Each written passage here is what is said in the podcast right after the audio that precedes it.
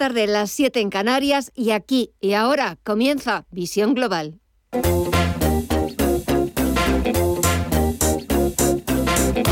Esto es Visión Global con Gema González. Comienza Visión Global y comenzamos una semana marcada por las reuniones de los principales bancos centrales.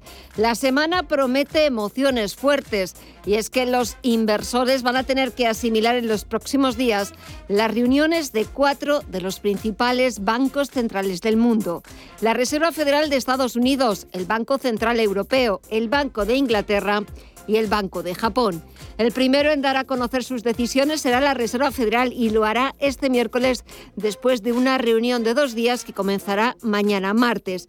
Este miércoles, Powell y sus chicos podrían dar nuevas pistas sobre las subidas de tipos previstas para 2022 en Estados Unidos. El jueves, pendientes del Banco de Inglaterra y también del Banco Central Europeo y el Banco de Japón, será el último en actualizar su política monetaria. Las decisiones que adopten los bancos centrales y las pistas que avancen para el próximo año van a condicionar las previsiones económicas, pero también las previsiones de mercado para el próximo ejercicio. En nuestra entrevista del día vamos a volver a ocuparnos de los mayores de 55 años. Una reciente investigación de la Fundación Mafre revela que 4 de cada 10 mayores de 55 años ayuda económicamente a sus familiares y a personas cercanas. Lo vamos a hablar con Juan Fernández Palacios, es el director del Centro de Investigación Agenomics de la Fundación Mafre. Entre tanto, echamos un vistazo a Wall Street caídas generalizadas. Así comienzan los inversores norteamericanos esta semana muy pendientes de esa reunión de dos días de la Reserva Federal el Dow Jones de Industriales baja un 0,76% en los 35.697 puntos. El SP500 retrocede un 0,7% en los 4.679 puntos. Y también estamos viendo caídas en el sector tecnológico, caídas que llegan a superar el punto porcentual. El Nasdaq Composite está ahora mismo cotizando en los 15.460 puntos. Dinero que se está yendo del sector tecnológico estadounidense, pero que de momento tampoco está yendo a parar a la renta fija norteamericana, porque si echamos un vistazo a las pantallas, el interés exigido al bono estadounidense a 10 años al Treasury americano está bajando algo más de un 4% en el 1,42.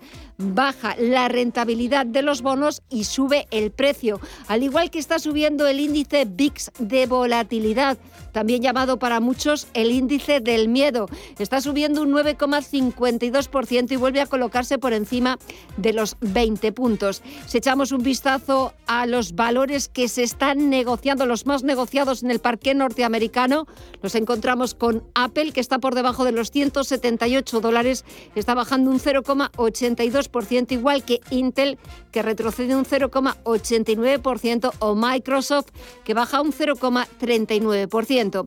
En el otro lado, Coca-Cola está subiendo un 2,7% o Verizon que repunta, pero lo hace de una forma mucho más tímida, un 0,3%. Esto es lo que está pasando en tiempo real en, la principal bolsa del mundo. Vamos a echar un vistazo un poquito más abajo para ver cómo está la negociación en el resto de bolsas latinoamericanas. Mireya Calderón, muy buenas noches. Muy buenas noches, Gema. Pues vemos al Merval de Argentina que cae con fuerza, un 3,4% hasta los 82.535 puntos. El Bovespa en Brasil, por su parte, avanza un 0,21%. El IPSA chileno también lo vemos en números rojos, cotiza en los 4.300 puntos con una caída del 2,38% y por su parte el IPC mexicano también con caídas superior, superiores al 1,5% hasta los 50.407 puntos. Si nos fijamos ahora en las materias primas y divisas, Estefanía Muniz, muy buenas noches. Muy buenas noches, Mireya. Pues signo mixto, tanto en materias primas como en divisas. El euro baja de nuevo del umbral de los 1,13 dólares con las reuniones de la FED y del Banco Central Europeo a la vista.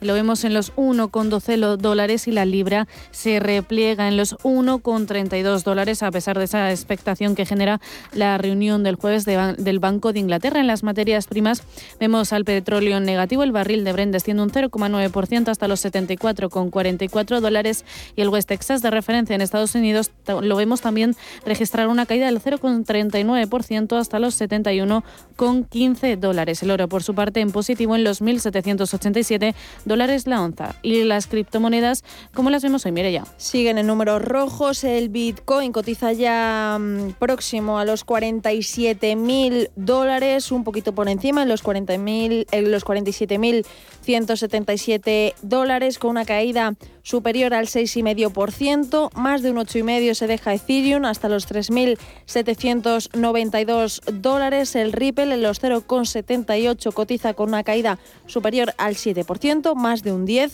se deja Cardano y Polkadot también sub caídas superiores al 10,5% hasta los 26,37 dólares. Pues este es el tiempo real, así están los mercados. Actualizamos toda la información, titulares de las 8 con Mirella Calderón y Estefanía Muniz. La luz rozará mañana su máximo histórico. Costará 287,78 euros por megavatio hora en el mercado mayorista. La situación, con todo, podría ser aún peor de no ser por la buena marcha de la solar fotovoltaica. Por tramos horarios, el mercado mayorista español marcará su mayor precio este martes entre las 8 y las 9 de la noche, cuando el coste del megavatio será de 320 euros. En el lado opuesto, entre las 3 y las 4 de la madrugada se registrará el mínimo diario en 250 euros. España ha recibido este lunes la primera remesa de vacunas pediátricas contra la COVID, 1,3 millones de dosis de Pfizer para niños de 5 a 11 años. Sanidad se encargará de su distribución a las comunidades autónomas Ceuta y Melilla, que comenzarán a administrarlas a partir del próximo miércoles. El Gobierno de Castilla-La Mancha, por ejemplo, espera vacunar a 65.000 menores de 9 a 11 años. La vacunación es obligatoria y los padres podrán acompañar a sus hijos en el momento de ser inoculados. Así lo ha explicado el director general de Salud Pública, Juan Camacho. Va a ser con presencia de los padres. Nos han transmitido, lógicamente, esa inquietud. Los padres no estaban eh, tranquilos con que sus hijos, aunque mediase un consentimiento informado, eh, se vacunasen solos en el centro escolar. Nos pareció una cosa enormemente razonable.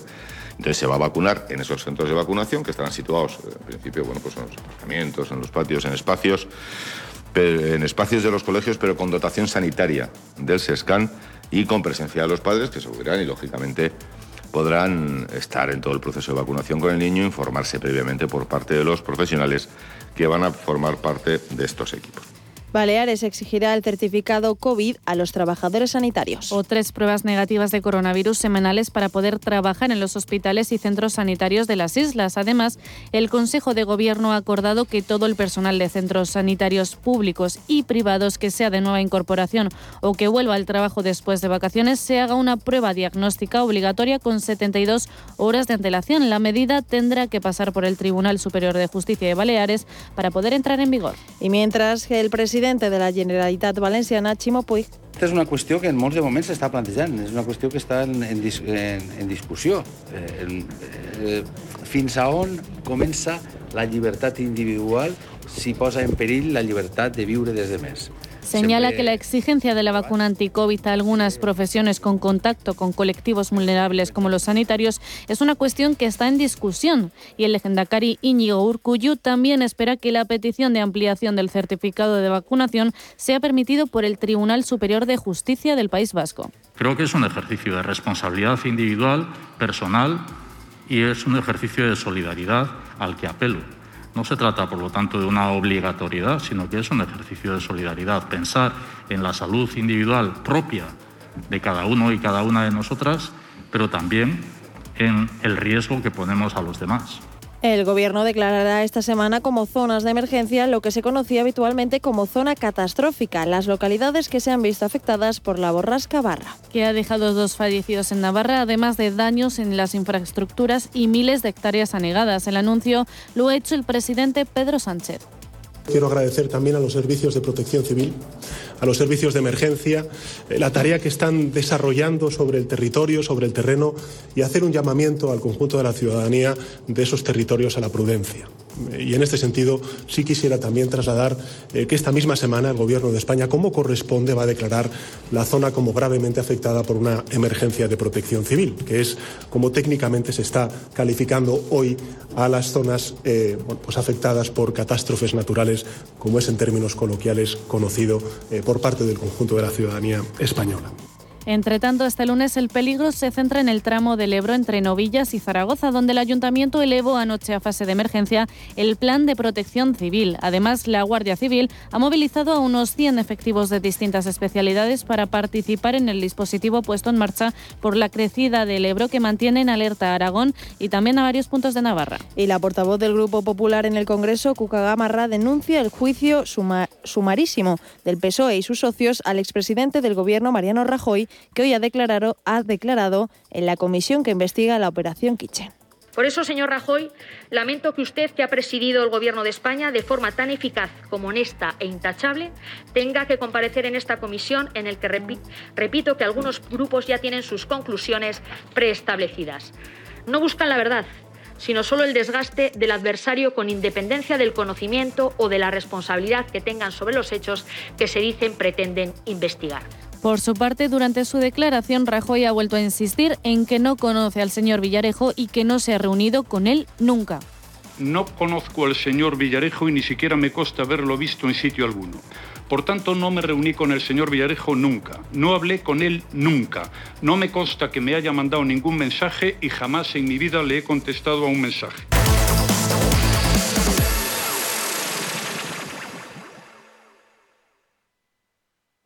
Con los planes de pensiones y PIA Santander, te ayudamos a construir el futuro que deseas mientras consigues grandes ventajas. Porque ahora si traes tu plan de pensiones o tu seguro PIAS al Santander, te damos hasta un 6% de bonificación. Consulta condiciones en bancosantander.es o en tu oficina más cercana. Santander Previsión. Enfoca tu futuro. Energía renovable. Sostenibilidad. Cambio climático Empleo, desarrollo, población. Futuro. Forestalia.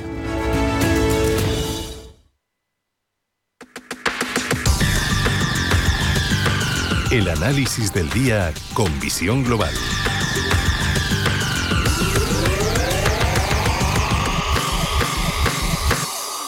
Y el primer análisis aquí en Visión Global lo buscamos con Luis Benguerel de Acta eh, de Anatea Gestión. Luis, muy buenas noches. Hola, buenas noches. Bueno, comenzamos una semana. Es cierto que ya nos queda poquito para despedir este 2021. La próxima semana ya es Nochebuena y es verdad que ya prácticamente el año está casi, casi terminado, pero esta semana eh, promete una semana fuerte. Reuniones de cuatro bancos centrales, Reserva Federal, Banco de Inglaterra, Banco Central Europeo y Banco de Japón. ¿Quién da más? Eh, pues nadie, porque están todos. básicamente no, hay más.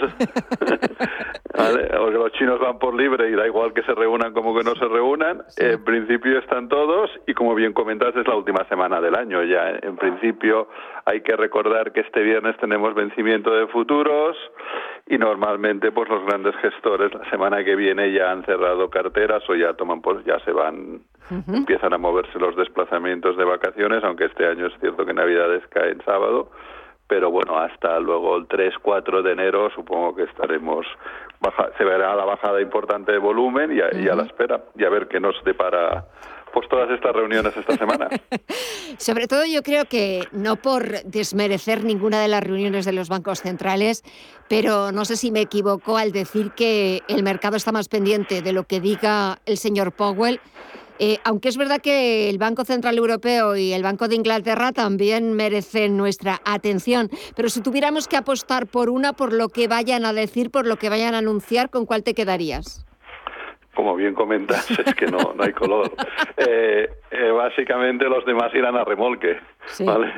Eh, y siempre han ido así, o sea, bueno, Inglaterra a veces va un pelín más por libre, pero el Banco Central Europeo va, va, a remolque. Entonces, prácticamente, pues el mercado está muy pendiente de lo que hemos estado hablando las últimas semanas, de la inflación, y se han dado de, golpe y porrazo con la inflación de frente y pues ahora pues empieza a preocupar ya a los bancos centrales. Empieza a preocupar porque ya, se lo oímos hace unos días al presidente de la Reserva Federal, que habría que empezar a quitar de los comunicados la palabra transitoria. Parece que ahora eh, tenemos que dejar de hablar de transitoriedad cuando cuando se enfrentan a un problema como es el de la inflación, sobre todo eh, la que conocimos el pasado viernes en Estados Unidos, 6,8% en tasa interanual. Esto desde hace tiempo ha dejado de ser algo temporal, ¿no?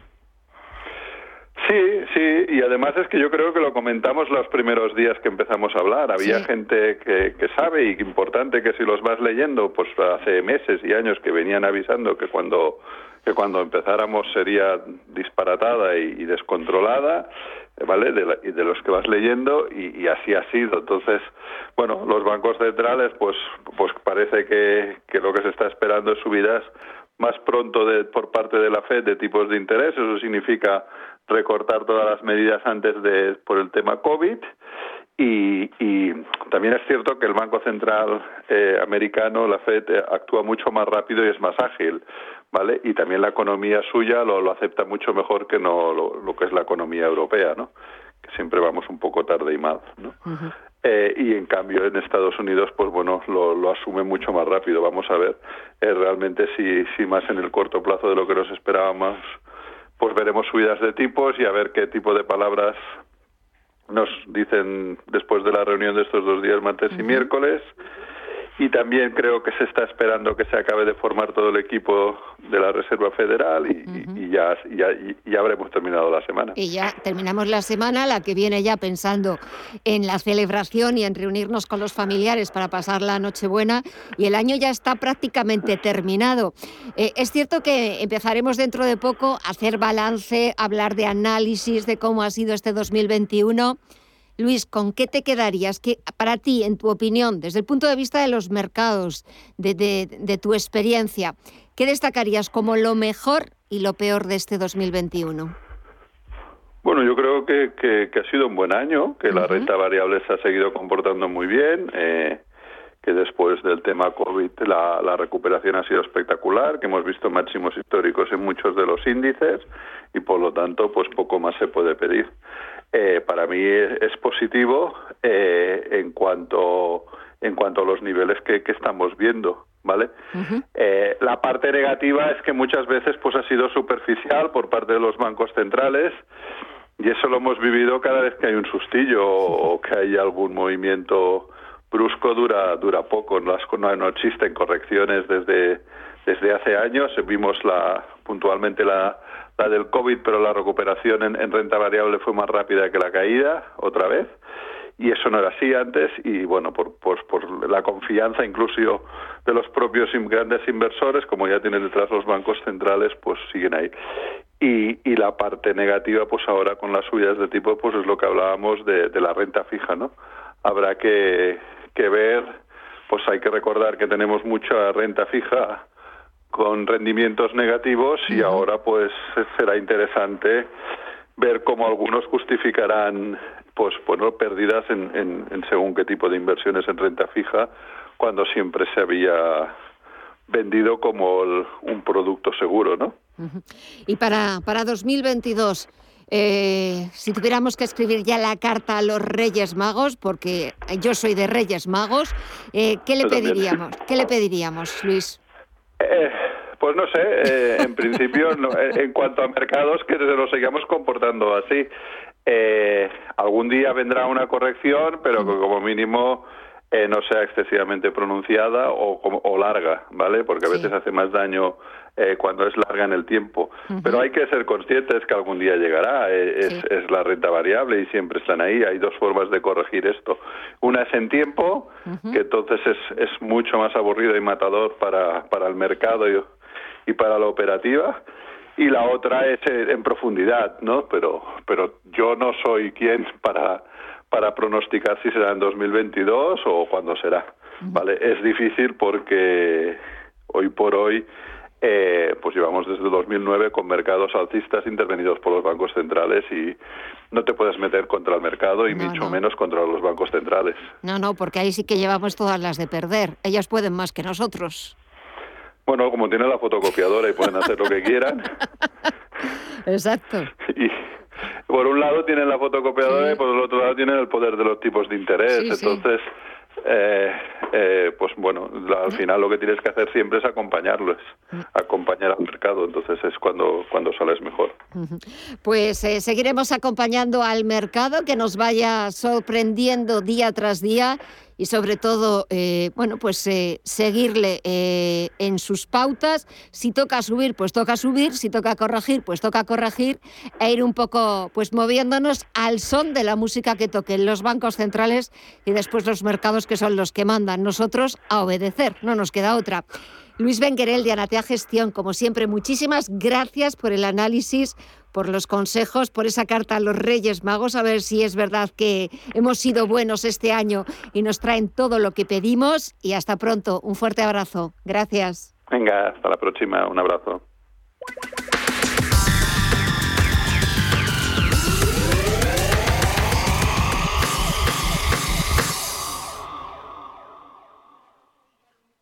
Invertir en acciones y ETFs con XTB tiene muchas ventajas. No tienes ninguna comisión hasta 100.000 euros al mes. La apertura de cuenta es online, rápido y sencillo. Y tenemos atención al cliente 24 horas al día en español. Más de 300.000 clientes ya confían en nosotros. XTB.es. Riesgo 6 de 6. Este número es indicativo del riesgo del producto, siendo 1 indicativo del menor riesgo y 6 del mayor riesgo. ¿Le gusta el queso? ¿Y cuidarse? Entonces, disfrute con quesos Lodin, galardonados en premios internacionales como los World Cheese Awards y reconocidos por la Fundación Española del Corazón. Quesos de sabor extraordinario y con menos grasa saturada, cremosos, curados, añejos, todo un placer para el paladar a la vez que se cuida. Consulte su web www.lodin.net.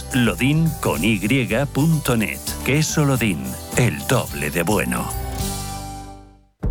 Bodega Matarromera. Excelencia, distinción y elegancia, plasmada en vinos únicos procedentes del corazón de la Ribera del Duero. Fruto de una tierra inspiradora, expresada por su autor Carlos Moro. Bodega Matarromera, donde nace la leyenda.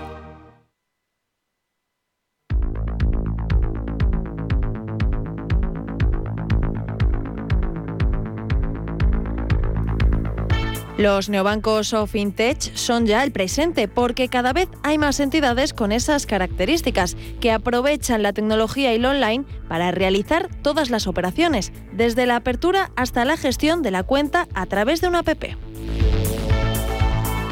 A las nuevas generaciones y a las notas nuevas nos gusta poder controlar desde nuestro móvil y sin movernos de casa todo lo que tenga que ver con nuestro dinero con un solo clic y sin perder el tiempo. Y por eso son tan importantes hoy en día. José Antonio Madrigal es director general de Eurekers. Cuando hablamos de esto, para mí el sector bancario ya es distinto, es decir, hablamos de una banca prácticamente con muy pocos empleados, una banca muy, muy económica y una banca que sí que tiene eh, negocio para hacer. Es decir, la banca aquí en Europa, desgraciadamente, eh, nos están cobrando por todo. Bueno, pues el, el resultado es que es- estas aplicaciones o estos neobanks, esto lo que va a hacer básicamente es que va a reducir los costes de cualquier persona o de cualquier pequeña empresa y lo más importante es que aquellas personas en el mundo que hasta ahora no tenían acceso a tener una cuenta bancaria, pues ahora lo tienen muy fácilmente, muy digital y todo muy, muy económico. En este sentido, hay un neobanco que está repuntando y es Nubank. La entidad que ha debutado en bolsa en Wall Street a principios de diciembre con unas acciones un 25% por encima del precio fijado para su estreno, teniendo así una valoración de 52.000 millones de dólares superior al de cualquier otra entidad financiera de América Latina. José Antonio Madrigal. Es una compañía de tres ex empleados de banca de la bolsa americana que lo que han hecho que es, pues simplemente juntarse, meter tecnología y darle a personas de Brasil, esas personas que tenían pocos recursos, que eh, desgraciadamente no tenían ni acceso a una cuenta corriente, le han dado la posibilidad de tener una tarjeta de crédito. Y gracias a tener esta tarjeta de crédito, le han dado la posibilidad también de, de acceder a microcréditos. Bueno, pues esto que en el 2013 parecía un simple comentario, hoy se ha convertido en una compañía que sale a bolsa, que está entre las empresas más innovadoras a nivel mundial. Es decir, que pronto vamos a vivir que un banco simplemente será una aplicación móvil. Unos precios con los que Nubank arrebata el primer puesto de banco con mayor capitalización al también brasileño Itaú, que capitaliza 37.700 millones de dólares y cierra el podium Bradesco, valorado en 33.000 millones de dólares.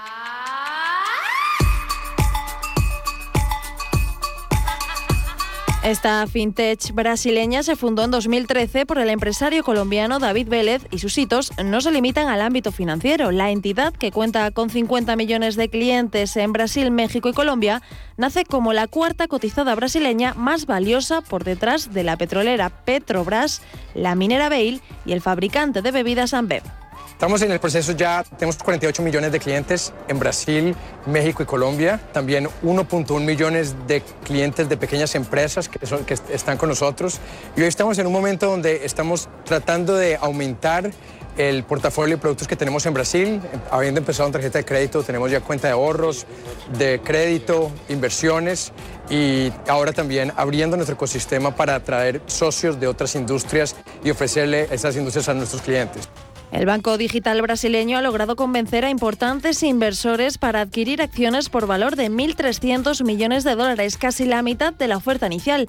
Y además del grupo Berkshire Hathaway, propiedad del multimillonario Warren Buffett, que en junio aportó 500 millones de dólares, en la oferta han participado Sequoia, Tiger, SoftBank, Dragonair, Bailey Grifford, Sand Capital, Invesco y fondos administrados por Morgan Stanley y el JP Morgan.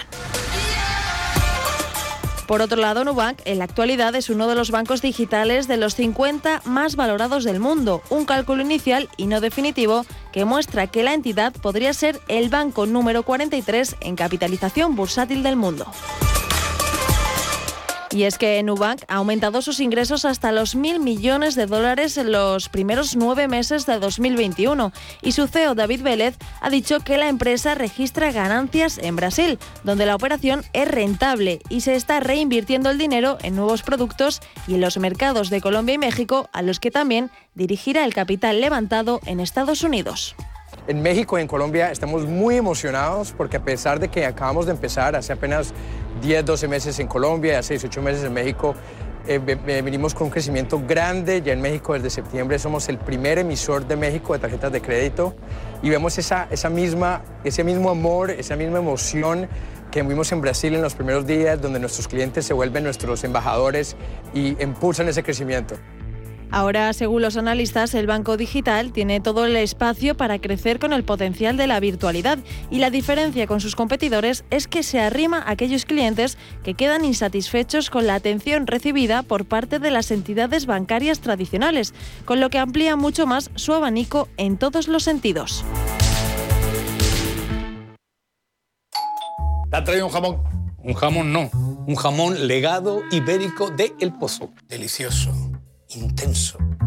Un jamón de veteado y brillo generoso con matices a frutos secos. Este sí que sabe. Legado ibérico de El Pozo. Siempre sale. Bueno, no, buenísimo. Y si lo prefieres, ya lo tienes cortado en lascas.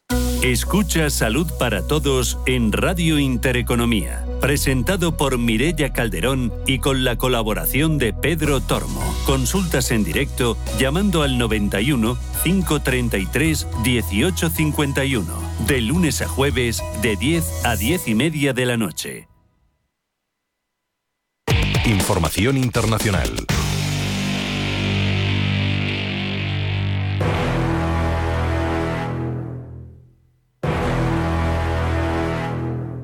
La oleada de tornados que han atacado más de seis estados en Estados Unidos no solo han acabado con más de 80 vidas, sino que también han devastado la economía con la caída de centros como la fábrica de velas en Kentucky. Se trata del lugar de trabajo de centenas de personas y uno de los lugares más afectados por este desastre natural. De la fábrica de velas de Mayfield, una ciudad de 100.000 habitantes parcialmente arrasada por este desastre, considerada la zona cero de la tragedia, no ha quedado más que vigas y láminas de metal, apiladas a varios metros de altura. Un desastre cada vez más motivado por el cambio climático. De hecho, el presidente de Estados Unidos, Joe Biden, ha reclamado a la Agencia de Protección Medioambiental que investigue el papel que la crisis del clima tiene sobre los tornados. El medio ambiente en el que se forman los tornados provoca un aumento de las probabilidades de desencadenar peligrosos brotes de este clima tan severo. Para Dane Criswell, responsable de la Agencia Federal de Respuesta ante Emergencias, este azote meteorológico es la nueva normalidad en una era de cambio climático. Los efectos que estamos viendo en Kentucky a causa del cambio climático son la crisis de nuestra generación, ha asegurado Criswell en la cadena CNN. El presidente ha declarado el estado del desastre mayor en Mayfield, la zona más afectada. De esta forma, pretende acelerar la ayuda federal para hacer frente a los daños que han provocado las tormentas y tornados que han arrasado buena parte de este territorio. Ahora las familias se enfrentan a una crisis sin luz, sin agua y sin gas, donde poco a poco esperan recobrar la normalidad.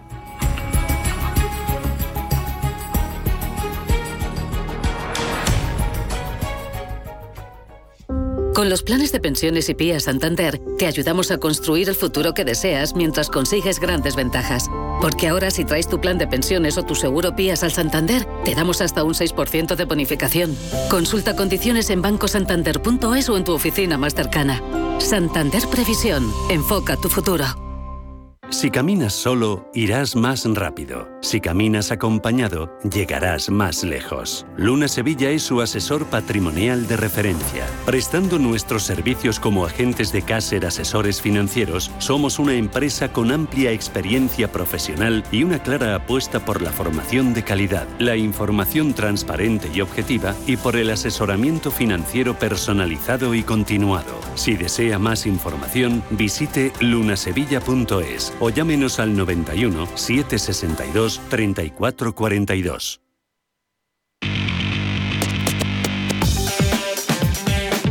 En Radio Intereconomía, Visión Global.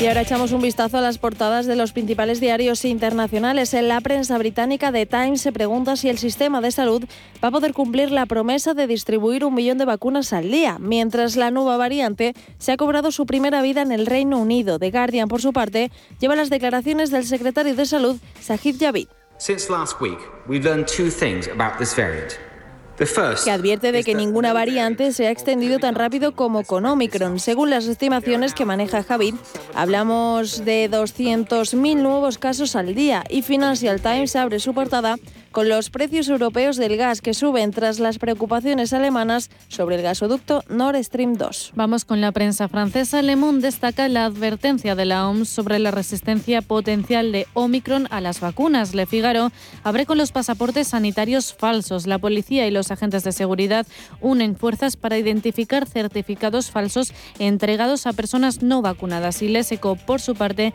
detalla las ayudas que van a recibir los establecimientos que se han visto afectados por las nuevas restricciones como discotecas y en Alemania el Frankfurter Allgemeine abre su portada con las protestas de este fin de semana en Sajonia por parte de opositores anti-vacunación. Al otro lado del Atlántico, los principales diarios estadounidenses abren sus portadas con las últimas cifras de contagios.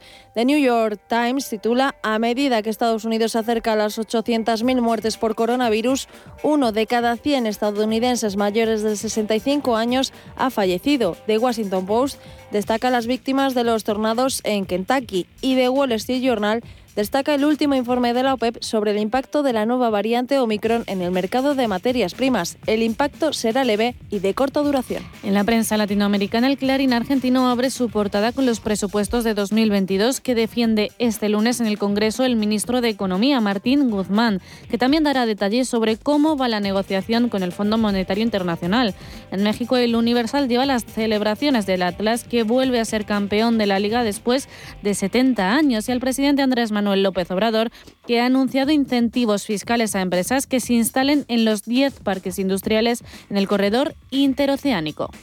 Es eh, una reducción considerable del impuesto sobre la renta, igual que como lo estamos haciendo en el norte y en la frontera sur. Aquí incluso son más los apoyos fiscales para las empresas que se instalen. También incluye IVA, incluye predial, incluye otro tipo de apoyos. Y terminamos el repaso con el brasileño O Globo, que lleva las nuevas medidas de la aerolínea Avianca. Va a rebajar las tarifas en clase turista, pero a cambio el asiento no se podrá reclinar y se cobrará por la comida.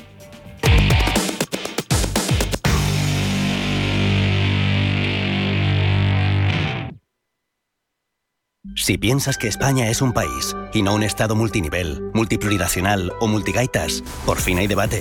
Nace un periódico independiente, profesional, en abierto, respetuoso y con valores. Ya era hora. Eldebate.com. La actualidad desde los principios.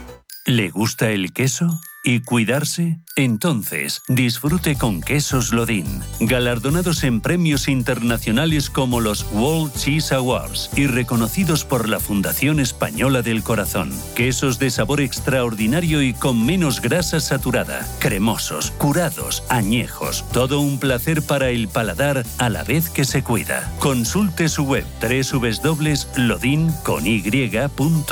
Queso Lodin, el doble de bueno. Los elfos sabemos que si deseas con ilusión un regalo, te llegará estés donde estés. Y en el corte inglés puedes sentirte como un elfo y hacer todas tus compras cómodamente en nuestra app o en la web y te lo enviamos donde y cuando lo necesites. El corte inglés. Mantenemos viva la ilusión.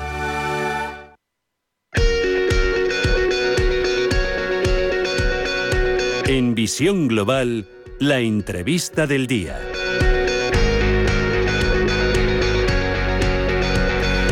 En este programa, en Visión Global, aquí en Radio Intereconomía, nos hemos interesado y seguiremos haciéndolo por la llamada generación plateada, la generación de las canas o la generación senior de los 55 a los 75 años. Y este, este lunes eh, hemos invitado a Juan Fernández Palacios, es el director del Centro de Investigación Agenomics de la Fundación MAFRE, una entidad cuyo objetivo es promover el estudio y la divulgación de la llamada generación de las canas. Juan, Juan muy buenas noches.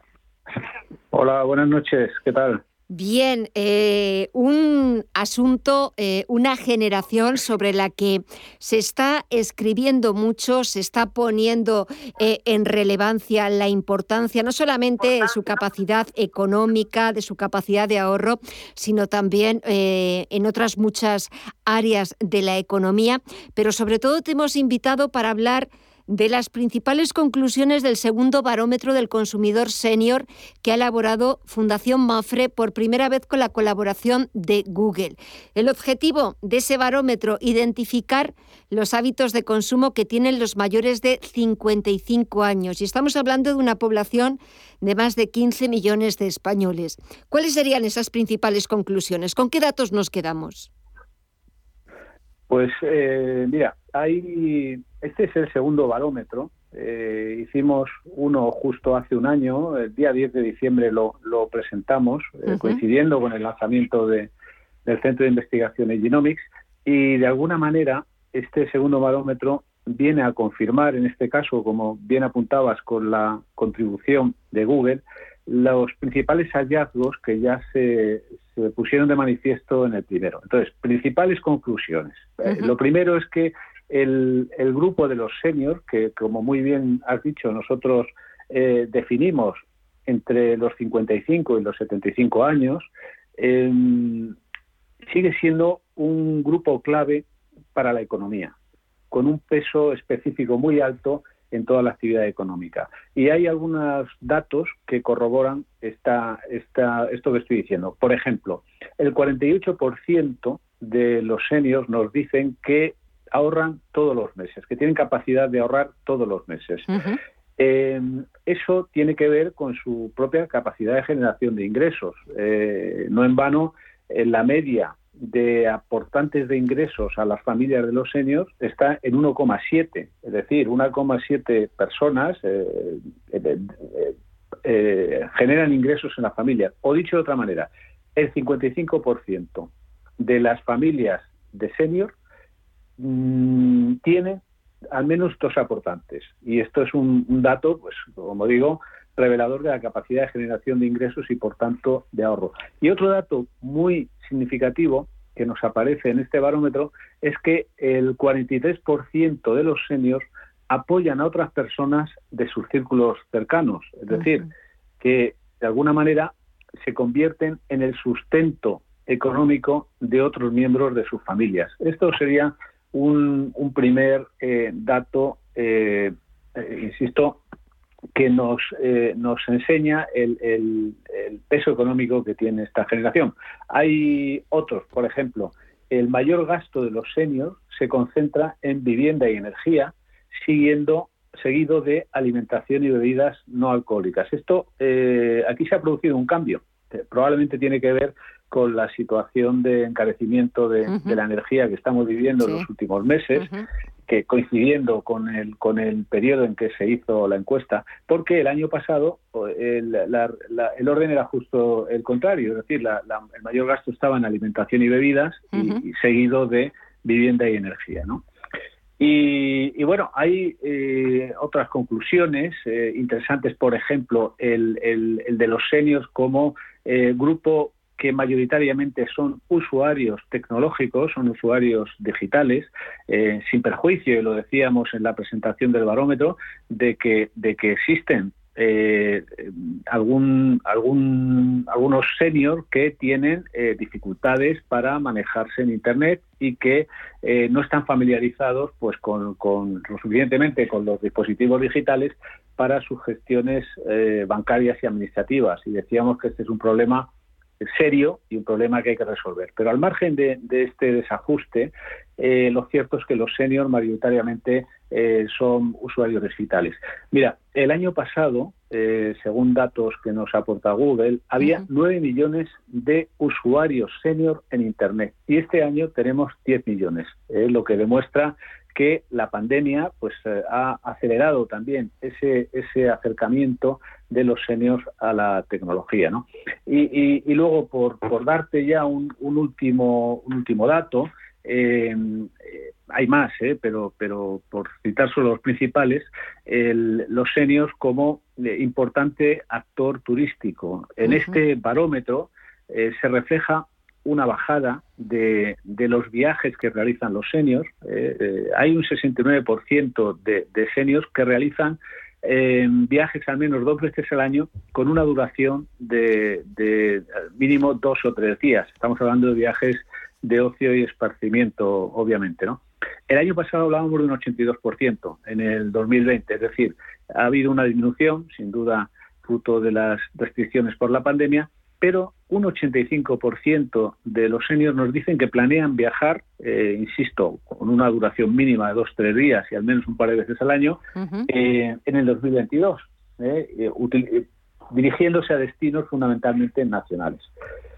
Bueno, estas serían para mí las conclusiones principales, pero, pero insisto, hay más que podemos comentar. Sí, sí, sí, podemos, por supuesto, comentamos ahora más adelante, pero ahora eh, escuchándote con las respuestas que habéis recibido, porque estamos hablando de que en este segundo barómetro del consumidor senior eh, es el resultado de una encuesta eh, realizada a 1.525 mayores de 55 años en España que es la primera vez que se hace este barómetro con la colaboración de, Google. Eh, en la presentación del barómetro estuvo su directora general de Google Iberia, fue en Cisla Clemares.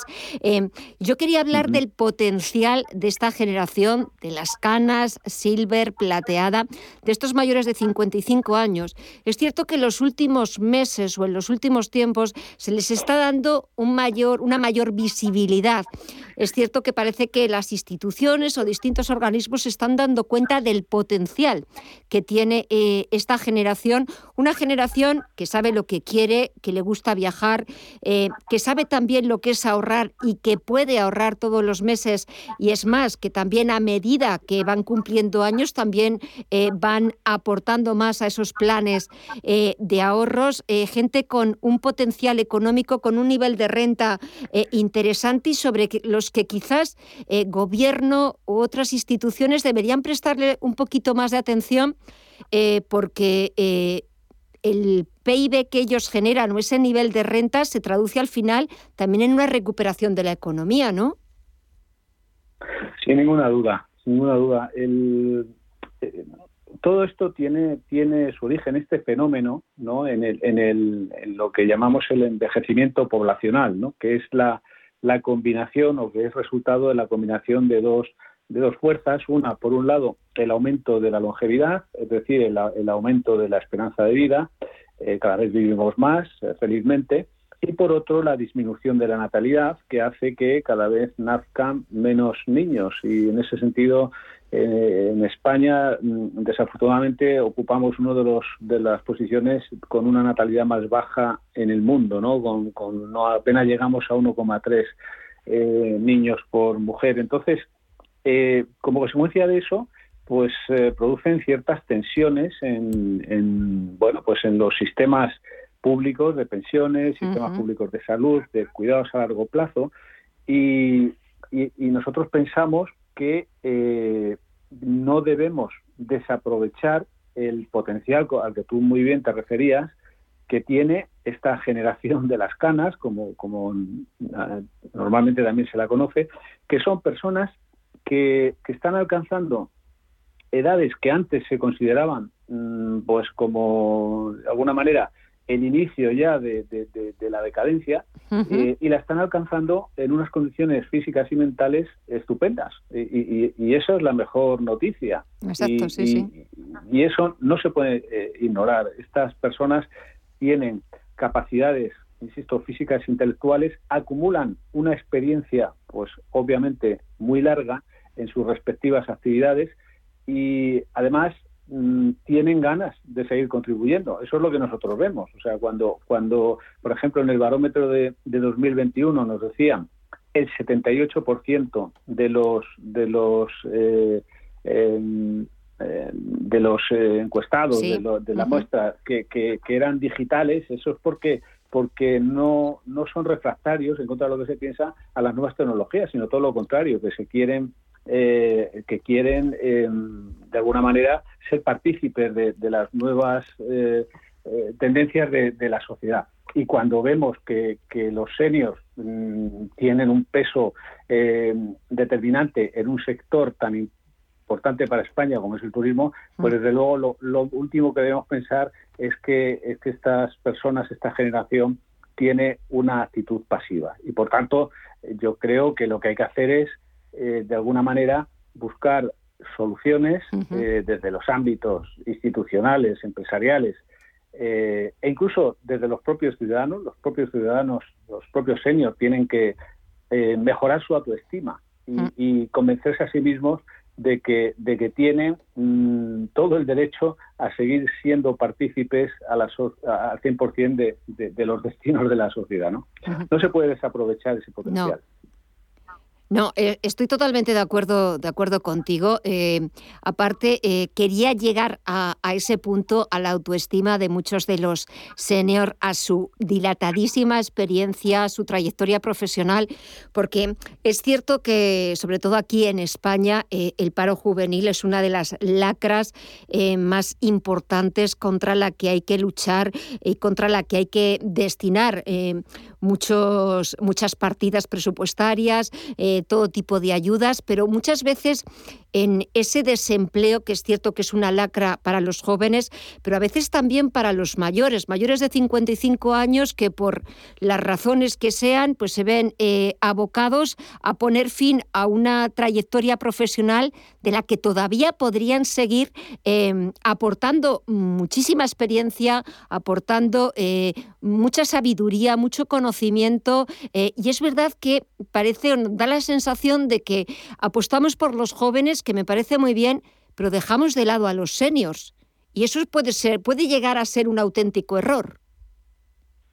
Totalmente. Y, en este sentido mm, tenemos que reconocer que, España es, eh, no es el mejor ejemplo. Aquí eh, llevamos muchos años eh, abriendo la puerta de salida de, la fase activa de la, de la, actividad productiva a, personas con, con, vamos, con, menos de 60 años, con menos de 55, en fin, eh, insisto que, es una práctica eh, pues muy mala, ¿no? Y esto hace hace que, bueno, pues eh, el desempleo y sobre todo el desempleo de, larga duración, pues se cebe en los seniors, ¿no?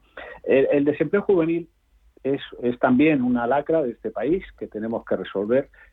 Sabemos que en general tenemos un problema de desempleo, cualquiera que sea el segmento de edad, ¿no? Pero hay una, un error muy común que, que, viene a, o que pasa por considerar que eh, si, si mantenemos a los seniors en sus puestos de trabajo, estamos cerrando la posibilidad de que se incorporen los jóvenes. Y eso no es así. El mercado de trabajo no es un, un, un, coto cerrado donde para que entren unos tienen que salir otros. No, no, aquí lo, que hay que hacer es precisamente fomentar la actividad de los seniors porque eso mueve la economía y eso crea puestos de trabajo también para los jóvenes. Hay, hay una actividad em, como es la del emprendimiento que, que justo es donde mejor se visualiza esa, esa esa integración entre el empleo juvenil y el empleo senior. ¿no? Un, senior que emprende un, negocio eh, termina contratando eh, a, otros, a otras personas y muchos de ellos eran jóvenes. No es verdad que para que unos eh, tengan trabajo otros tienen que retirarse. Esa es la, eh, sí.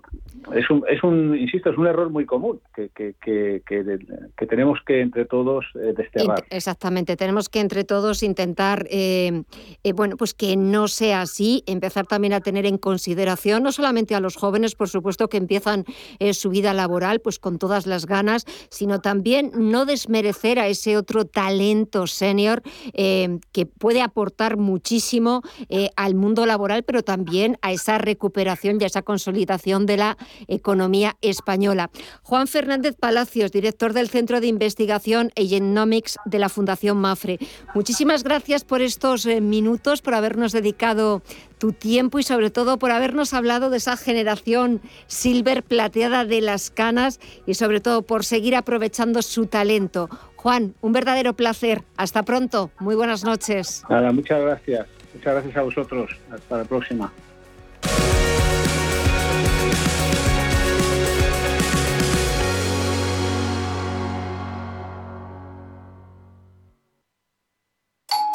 ¿Te ha traído un jamón? Un jamón no, un jamón legado ibérico de El Pozo. Delicioso, intenso. Un jamón de veteado y brillo generoso con matices a frutos secos.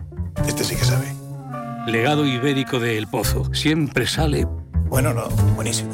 Y si lo prefieres ya lo tienes cortado en las cajas. ¿Sabes que el mejor chocolate del mundo ahora se encuentra en España? Pacari, la marca de chocolate bio más galardonada del mundo, te trae los sabores más increíbles. Chocolate con fruta de la pasión, sal de Cuzco y Nibs, rosa andina y yerba luisa, entre otros. Chocolates producidos con cacao fino de aroma ecuatoriano. Una experiencia de sabor y texturas que hace que tus sentidos entren en otra dimensión. Encuéntranos en el corte inglés.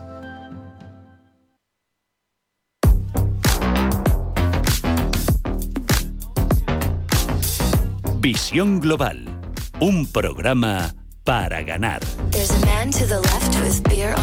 Si miramos atrás, apenas cinco años, vemos cómo hemos evolucionado en todos los sentidos, sobre todo si nos fijamos en el mundo de la banca. Y es que llevar varias tarjetas en la cartera puede pasar a la historia más pronto que tarde, porque aparte que ya podemos pagar todo a través del móvil y Google Pay, Pagar a crédito o a débito en función del momento con un solo plástico es ya una realidad en varias entidades españolas, un híbrido entre ambas modalidades que combina sus funciones. Laura Martínez, directora de comunicación en iahorro.com. Con este formato mixto solamente tendremos una tarjeta y a la hora de abonar el pago es cuando decidiremos si será a crédito o a débito. Eh, en beneficios para el usuario, eh, pues se reducen el número de tarjetas. En lugar de llevar dos, eh, va a llevar una. Por un lado, son una innovación tecnológica que favorece la imagen de los bancos, pero por otro permiten a los bancos colocar de forma masiva tarjetas de crédito a sus clientes, porque su estrategia es cobrar comisiones por la de débito y ofrecer gratuitamente únicamente una tarjeta mixta, viéndose obligados a contratarla para no pagar comisiones. Inter, CaixaBank o Evo son algunas de las entidades que ya las comercializan y permiten pagar las compras al momento, a fin de mes sin intereses o a partir de cuotas mensuales con comisiones o intereses tiene que tener muy claro es las diferencias que hay de un pago de débito a un pago a crédito y sobre todo conocer muy bien la letra pequeña de ese crédito, de cómo va a devolver el, dinero que va a gastar, qué tipos de intereses y sobre todo cómo se calculan esos tipos de intereses. Algunas de estas tarjetas pueden tener eh, parte revolving y también es muy importante conocerla.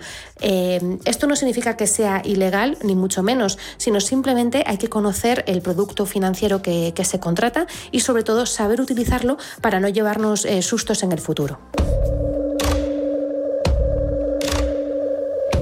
¿Y cómo son estas tarjetas? La mixta de Bank Inter, por ejemplo, tiene dos caras, una para pagar a débito y otra para pagar a fin de mes sin intereses o dividir el importe de las compras en cuatro partes, pagando una comisión fija mensual de entre un euro y medio y 12 euros al mes, en función del importe financiado. En este caso, tiene una comisión de emisión y de mantenimiento de 25 euros. La de Bobanco no tiene ningún coste y su funcionamiento es prácticamente el mismo. Permite pagar las compras al momento o a fin de mes sin intereses o a plazos con intereses. Y por su parte, la que oferta CaixaBank da la posibilidad de pagar a plazos, a fin de mes o liquidar las compras en dos días. Es gratuita el primer año si se solicita por Internet y también los siguientes si se cumplen con las condiciones que exige la entidad, que también da la posibilidad de personalizar el día de pago. ¿Y todo esto por qué? Pues porque hay que aprovechar el tirón, ya que el gasto con tarjeta ya supera por mucho al de antes de la pandemia. En noviembre ha sido un 40% mayor que en el mismo mes de 2019, en línea con lo sucedido en octubre, mientras que si se compara con el penúltimo mes de 2020, el gasto ha aumentado un 49%. La apertura de establecimientos comerciales y la utilización recurrente de la tarjeta como medio de pago explican este incremento del gasto en noviembre, ya que el importe medio de compra se mantuvo en 36 euros, un 9% menos que en el mismo mes de hace dos años. Y a pesar de ello, destaca sobre todo el repunte de las transacciones no presenciales con tarjetas españolas.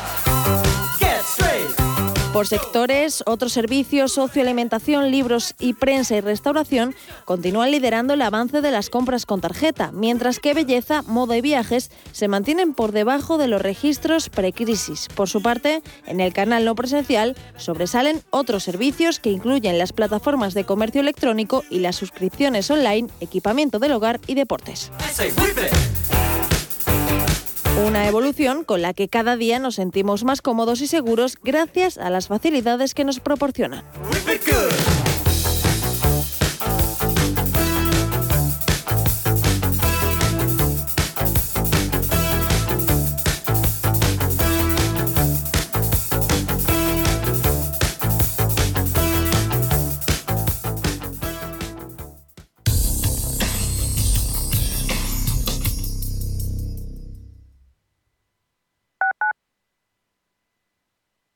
¿Cuántas veces has escuchado eso de...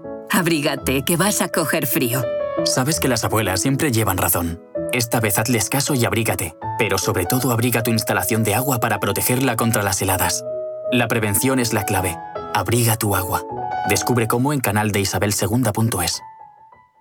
WeCity es la más reciente e innovadora plataforma de inversión inmobiliaria. En WeCity podrás invertir en las mejores oportunidades inmobiliarias y diversificar tus ahorros de manera fácil, rápida y segura. Entra hoy en wecity.io e invierte en un solo clic. O si prefieres, llama al número 679 667 623 y te ayudaremos. Al principio pensaba, lo alquilo, no lo alquilo, lo alquilo, no lo alquilo. Luego, con renta garantizada, pensé, lo alquilo. Renta garantizada se encarga, te seguirá pagando la renta de tus inquilinos, aunque ellos no lo hagan, y se ocupan de la gestión del día a día. Infórmate en el 900 10 10 95 o en rentagarantizada.es. Alquiler garantizado. ¿Quieres aprender a invertir en bolsa con verdaderos inversores profesionales? Descubre el máster online de mercados financieros de Intefi, la única escuela de negocios que apuesta por una formación práctica. Tu mejor inversión eres tú mismo. No la dejes escapar. Entra en intefi.com y aprende a tu ritmo cómo invertir en los mercados. Intefi, la escuela de negocios de los inversores inteligentes. ¿Te gustaría mejorar tu cartera de planes de pensiones? En Velaria Inversores seleccionamos los mejores planes de pensiones para ti, sin importar de qué entidad provengan y sin ningún tipo de coste adicional. Aprovecha esta oportunidad, solicita información sin ningún compromiso y mejora tu cartera de planes de pensiones. Velaria Inversores, tu asesor financiero de confianza.